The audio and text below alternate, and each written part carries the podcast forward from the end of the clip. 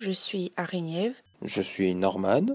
Et nous sommes partis à la rencontre de Jacques Gersley, professeur de sciences politiques à l'université Paris 1 Panthéon-Sorbonne, pour l'interroger sur l'impact des médias sur les élections.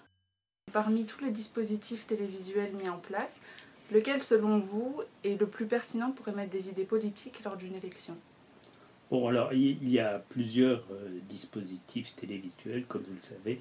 Je crois que ce qui est le plus utile pour les candidats, c'est l'information télévisée, le journal télévisé en gros, euh, parce que c'est ce qui permet de euh, véhiculer au fond leur message, de faire véhiculer leur message par les journalistes. Or, on sait que la propagande diffuse est plus efficace que la propagande signée. Par la propagande diffuse, on entend ce qui est euh, diffusé par une voix euh, extérieure à celle de l'acteur politique. Euh, ensuite viennent, et c'est ce que nous a montré cette campagne, les débats télévisés alors en principe, ils sont rares, sauf cette année où ils ont été assez nombreux à cause des primaires. Il fait 11 débats au total en 2017, donc euh, un gros effectif. Ensuite, il y a les, talk shows TV, radio qui sont euh, aussi euh, efficaces. Et puis derrière, je mettrai la ce que j'appelle la communication contrôlée, c'est-à-dire ce que maîtrise le candidat. Et enfin, alors complètement euh, inefficace à mon avis. Euh, la, la, campagne officielle à la télévision et à la radio euh, ne représente pas grand-chose dans la mesure où ce sont des messages très très courts, d'une minute trente à trois minutes trente. En dehors des périodes électorales, du coup, comment vous pensez que les médias peuvent influencer l'opinion publique? Alors, c'est ce qu'on appelle l'étude des effets. Alors, dans les années 70, euh, euh, on a mis en évidence d'autres effets qui sont des effets de type cognitif, c'est-à-dire qui se rapportent aux connaissances et aux représentations et qui sont davantage intéressants pour les périodes hors campagne électorale. Alors, ces effets cognitifs, ils sont principalement au nombre de trois. Euh, ce qu'on appelle l'effet d'agenda, par lesquels les médias désignent au public ce qui est important.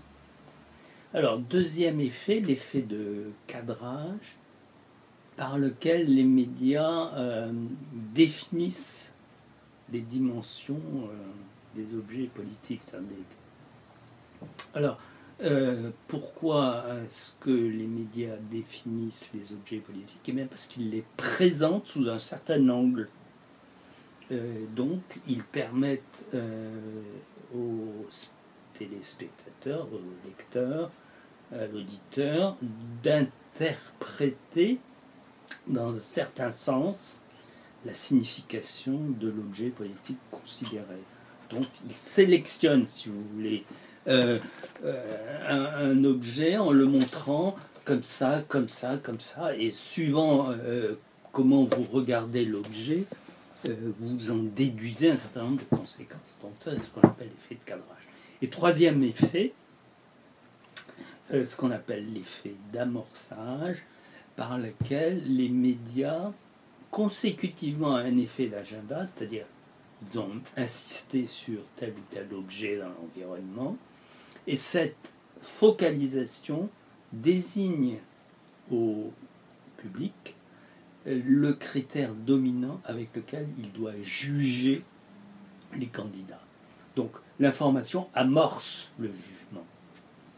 Et ça, c'est assez nouveau dans la mesure où, théoriquement, l'information n'est pas faite pour amorcer le jugement. L'information, elle est faite pour nous apprendre quelque chose, mais certainement pas influencer notre jugement.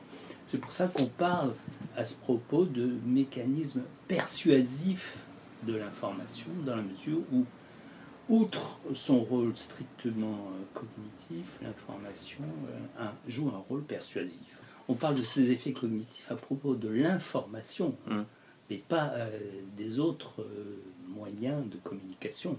Par exemple, les sondages ou les débats. mais Donc, c'est strictement lié, ces effets cognitifs sont strictement liés à l'information. Mais si au niveau information, il y a un certain matraquage médiatique, mhm, mhm. donc au final, c'est une boucle. Mhm. C'est ce que Bourdieu appelait la, la, circularité de l'information, dans la mesure où les médias se copient les uns les autres. Nous remercions M. Gersley d'avoir répondu à nos questions dans le cadre du partenariat entre The Conversation et la web radio universitaire 13e Monde.